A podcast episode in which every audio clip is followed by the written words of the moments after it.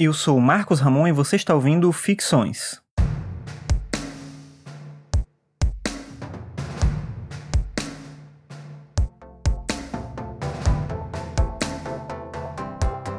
A principal obra do Schopenhauer é um livro chamado O Mundo como Vontade e como Representação. Esse livro é dividido em quatro partes e duas partes são dedicadas ao conceito de vontade e as outras duas ao conceito de representação.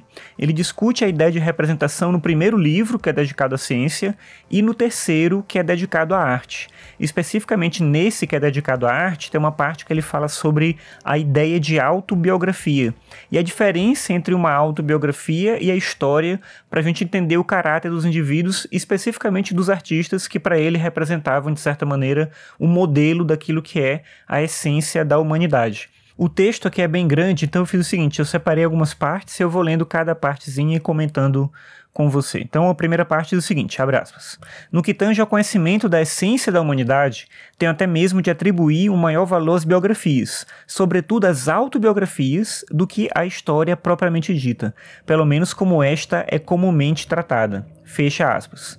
Então ele vai discutir aqui nesse primeiro momento a ideia de que a gente aprende mais sobre a essência do ser humano através das biografias e principalmente autobiografias do que a história. O problema para ele é que, no caso das biografias, você pode tratar de maneira mais específica do que é o ser humano e na história você trata mais dos povos, das culturas, você não fala dos indivíduos. E a gente consegue aprender mais sobre a essência humana entendendo a característica do indivíduo. E a autobiografia se destaca justamente por isso, apesar da gente achar que na autobiografia existe uma tendência para mentira, como ele vai afirmar logo depois, negando essa ideia. Então ele diz o seguinte, abre aspas. É, portanto, errôneo afirmar que as autobiografias são cheias de engodo e dissimulação. A mentira é em toda parte possível, mas talvez em nenhum outro lugar é mais difícil do que justamente na autobiografia. A dissimulação é mais fácil na simples conversação. Soa paradoxal, mas já numa carta é no fundo mais difícil de simular, porque aí quem escreve, abandonado a si mesmo, vê antes o que se passa em seu interior, não no exterior. Fecha aspas. Eu acho curioso essa observação do Schopenhauer porque é exatamente isso que os surrealistas vão pensar com o método de escrita automática eles entendiam que quando você planeja um texto pressupondo que você está escrevendo para uma outra pessoa, você tende a dissimular um pouco mais. Quando você escreve de maneira mais automática para você mesmo ou tenta trabalhar esse elemento autobiográfico, o texto ele sai mais cheio de verdade. Por isso os textos dos surrealistas tinham essa perspectiva de trabalhar tanto com a autobiografia quanto com essa escrita no estado de vigília em que você já não controla muito aquilo que você quer dizer. E a ideia dele da carta ou do texto autobiográfico vai bem nessa linha. E aí, numa última parte que eu separei aqui, ele fala justamente, mais especificamente, sobre essa relação entre a biografia e a história, usando uma analogia para tentar mostrar como elas são de fato diferentes. Então ele fala o seguinte, abre aspas. A relação entre biografia e história dos povos pode se tornar intuitiva mediante a seguinte comparação. A história nos mostra a humanidade como, de uma alta montanha, nos é mostrada em perspectiva a natureza. Vemos muito de uma só vez, vastos espaços, grandes massas, mas nada é reconhecível de maneira distinta e em conformidade com sua constituição propriamente dita.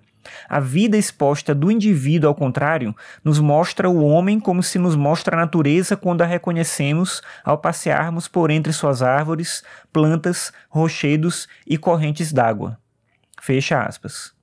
Então aqui ele conclui essa argumentação de que a gente conhece mais sobre o ser humano através da biografia, especificamente da autobiografia, porque a gente se sente mais próximo do ser humano do que quando a gente lê um livro de história. O próprio Aristóteles já era partidário dessa ideia quando ele fala que a poesia é mais filosófica do que a história, porque a poesia fala próximo da gente, enquanto a história fala de maneira distante. O Schopenhauer talvez tenha tirado essa analogia justamente do Aristóteles. Ele era um leitor do Aristóteles, talvez ele tinha tirado essa perspectiva daí essa ideia de que a gente aprende mais com a arte, mais com a poesia, mais com a autobiografia do que com esses livros que tentam tratar do ser humano em geral.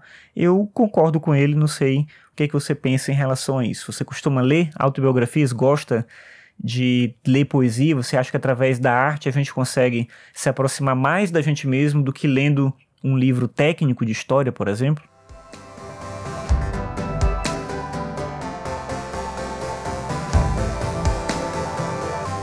Obrigado por ouvir mais esse episódio. Lembrando que você pode acessar os episódios de ficções no meu site, que é o marcosramon.net ficções.